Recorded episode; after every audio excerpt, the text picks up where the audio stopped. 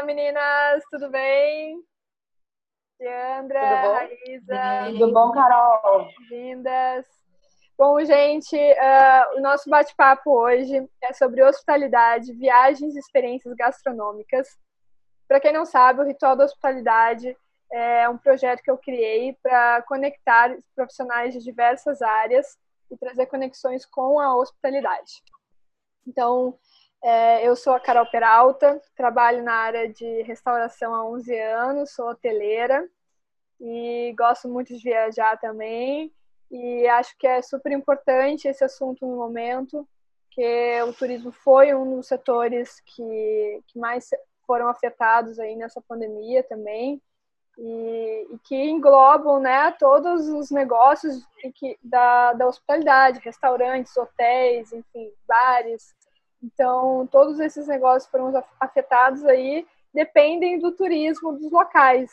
Então, para incentivar as pessoas a viajarem, eu trouxe essas três mulheres, são grandes profissionais e viajantes natas, é, para nos darem dicas dos lugares que elas já foram, de como elas se planejam para viajar, quais são as prioridades, né, e trazer um pouco das experiências para que as pessoas já possam começar aí a pensar nos seus próximos destinos e a se planejarem.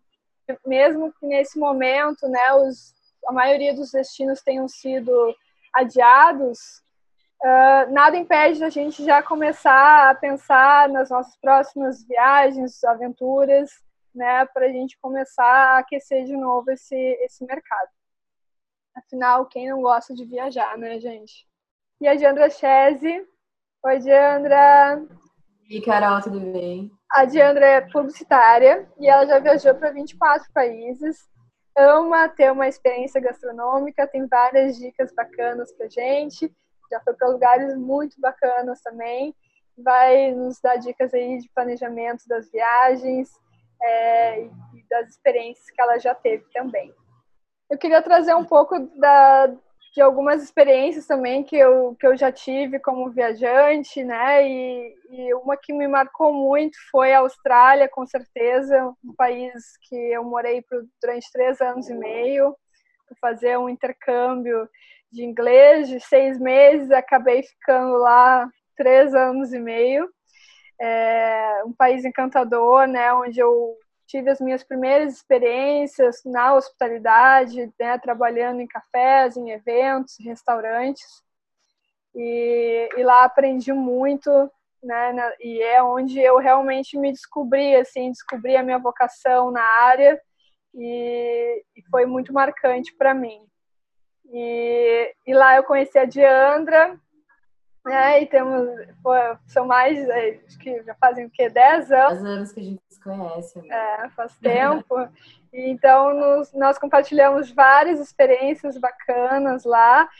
E, e aí, queria então, Diandra, que você, é, sei que você é, gosta bastante né, de, de planilhas, de, de planejar as coisas.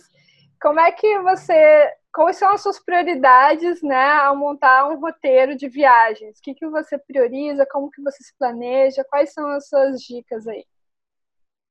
Guria, é, eu sou a louca da planilha, né? Eu te falei isso já. e para mim é, é, é, importante colocar isso, né, no, no, Excel. A primeira coisa que eu faço é abrir o Excel. Mas o que, que eu priorizo, na verdade, depende muito do tipo de viagem, tá? Uh, se, eu vou, se eu vou viajar, quando eu já viajei com um namorado, por exemplo, é um tipo de viagem. Quando eu viajei com as minhas amigas, era outro tipo de viagem. Então, assim, depende muito também do grupo de amigas. E, então, assim, por exemplo, ah, uh, quando eu fui viajar com algumas amigas para Miami e Tulum, a gente não tem, assim, super lugares paradisíacos. Nesse, assim, Tulum tem, óbvio, mas não são uh, tantas atrações turísticas, né? Então, são basicamente uh, praias e, e, e, lugares, assim, bares, baladinhas, restaurantes. Então, é um tipo de viagem que eu faço um roteiro uh, muito mais olhando lugares, né? E, e, as praias legais e tudo mais. Aí, se eu vou viajar com algumas amigas para a Europa, aí já são vários pontos turísticos, a gente tem mais interesse em coisas mais culturais. Então, a gente vai priorizar. Eu priorizo muito de acordo com as pessoas, né? Com as companhias e com o, e com o destino, assim, porque isso faz faz diferença na hora que eu vou pensar num lugar, né? Uhum. eu acho que as primeiras coisas que eu faço, assim, sempre é, primeiro, escolher né, as companhias e, e, o, e o período, né? Isso também vai definir um pouco do lugar que eu vou, que eu vou pensar em ir.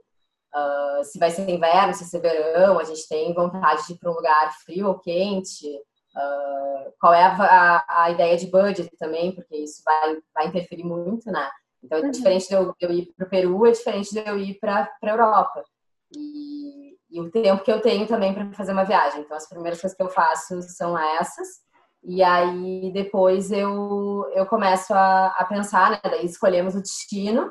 E aí eu começo a ver, primeiro falo com pessoas que eu já sei que foram para esses lugares, né? Porque eu acho que as melhores dicas são de pessoas que já estiveram ou que já moraram nesses lugares, né? Então, lembro que quando as pessoas iam para a Austrália, uh, perguntava muito, né? Deve ter perguntado muito para ti também isso, Sim. porque eu acho que não tem nada melhor do que tu ter a experiência de quem já teve uma experiência no lugar, né?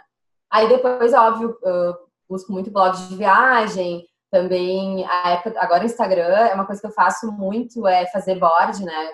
Na época tinha Pinterest, mas hoje tem aquelas, aquelas pastas salvas no Instagram, então eu crio o destino e vou seguindo vários perfis assim do, do lugar uh, para descobrir os, os, os, lugares mais legais, o que está bombando agora, né? Então, eu tento sempre ir por esse lado de, de, buscar informação em todos os lugares.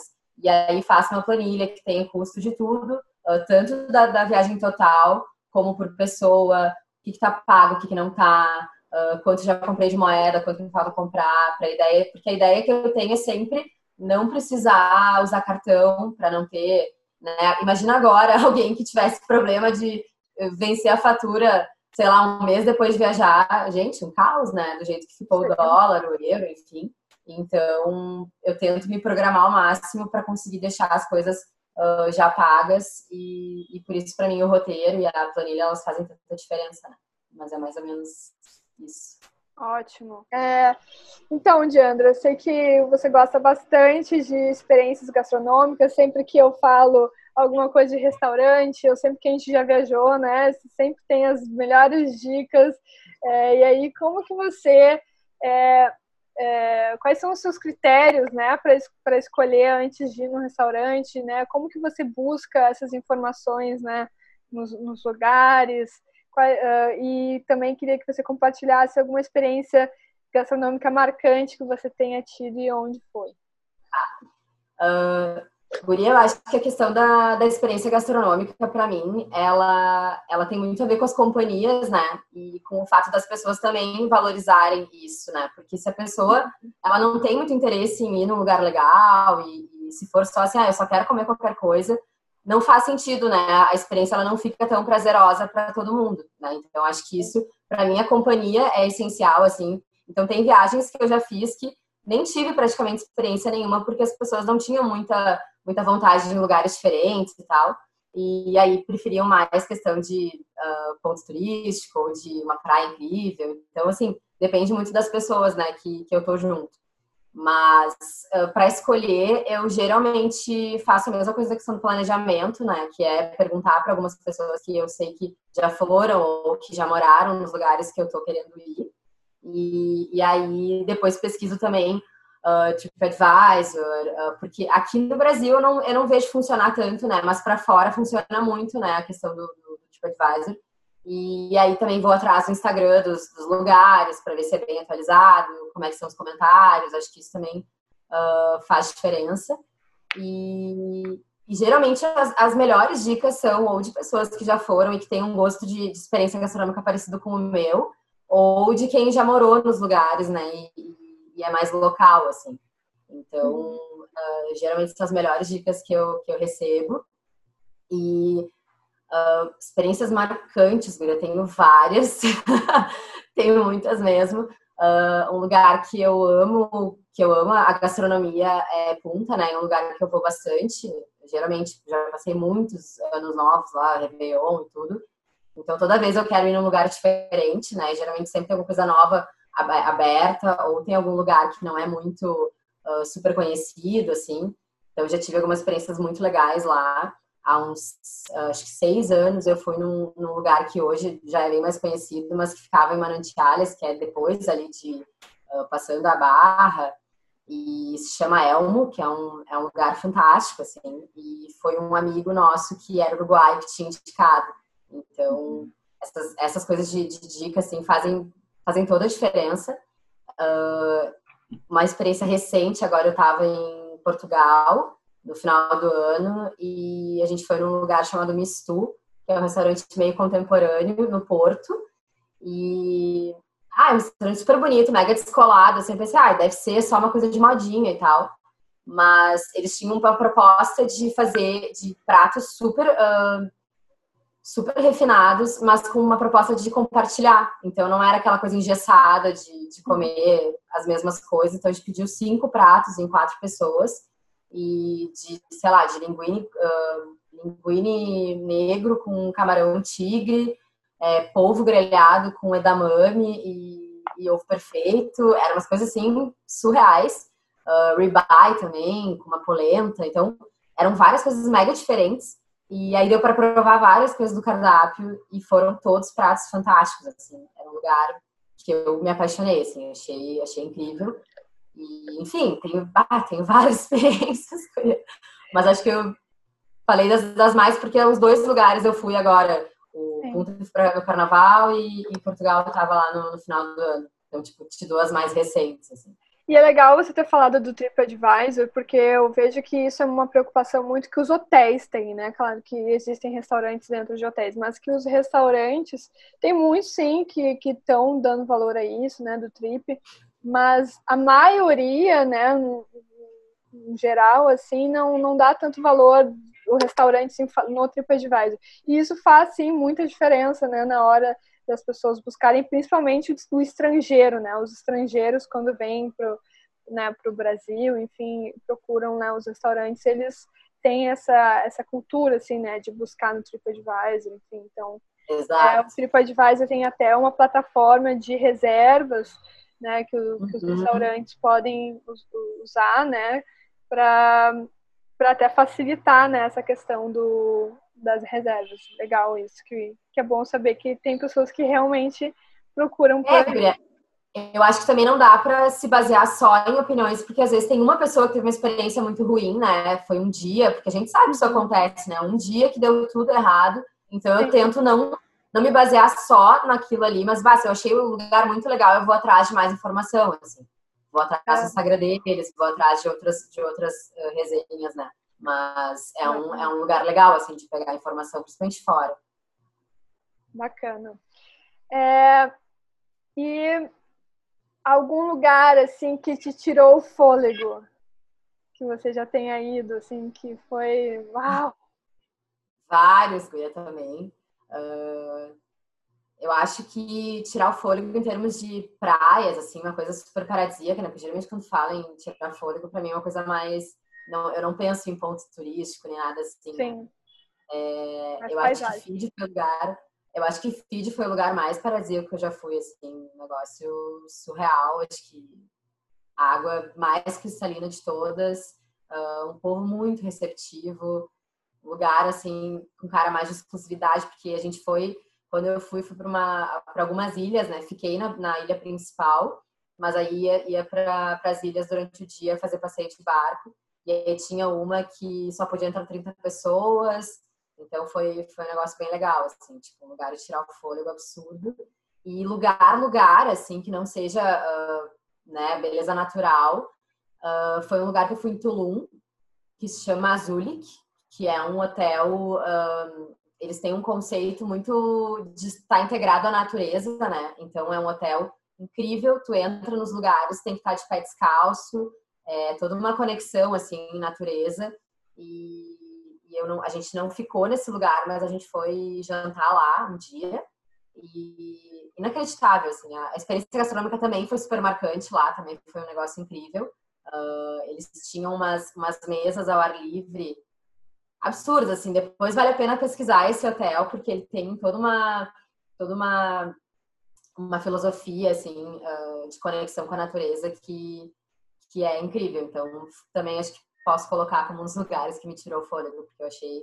E o projeto arquitetônico é surreal, assim. Tulum tem muitos lugares incríveis de tirar o fôlego, Sim. mas acho que esse, para mim, foi, E eu acho legal isso que você falou, né, da ambientação, né, porque isso, é, a hospitalidade nas ambientações que a gente chama, é como o, a experiência do cliente, né, se torna especial, diferente, dele se sentir parte daquilo, né, dele, né, do, do espaço, da decoração, do ambiente, né, da, da vibe do lugar, aquilo fazer com que seja algo inesquecível e não precisa necessariamente ser uma paisagem incrível, né? Mas assim, o local em si, ele pode ser um lugar marcante desde que ele esteja, né, com essas é, com esses pensamentos, assim, né, de, de, pensar fora da caixa mesmo, pensar diferente, pensar como que as pessoas se sentirem, não pensar só ah, no bom atendimento, que claro é muito muito importante, né, o, é, a comida ser muito gostosa também, mas né, é o todo.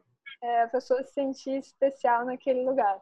Legal. É, é um lugar super sustentável, assim, eles têm, eles têm a, a loja, eles têm uma loja, eles têm um, um, uma galeria de arte e tudo é na mesma vibe, assim, então tudo conversa e tem uma, uma pegada muito sustentável, tipo, na, nas roupas que eles vendem na loja, por exemplo, é só de tecidos sustentáveis, de marcas uhum. autorais, pequenas, né, com produção pequena. Então, tudo isso uh, faz o, o, conceito, ele, eu sou publicitária, né, então, para mim também analisei, e é muito legal por isso, porque todo conceito ele conversa e ele é muito coerente, então, achei encantador já soltando um spoiler aqui para o próximo bate-papo, eu vou ter um bate-papo na semana que vem com três arquitetas, que elas vão falar exatamente sobre isso, né? Sobre essas ambientações, como tornar os lugares incríveis.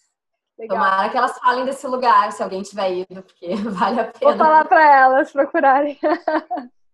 Muito obrigada por esse tempo que vocês disponibilizaram de vocês para bater um papo com a gente aqui, para né, falar das suas experiências, darem dicas. Acho que é muito importante agora, nesse momento, as pessoas criarem vontade de pesquisar, de, né? Acho que agora é o momento, assim, né? Já que a gente não está podendo realmente viajar, então vamos planejar, né? Vamos pensar nos destinos melhores, enfim.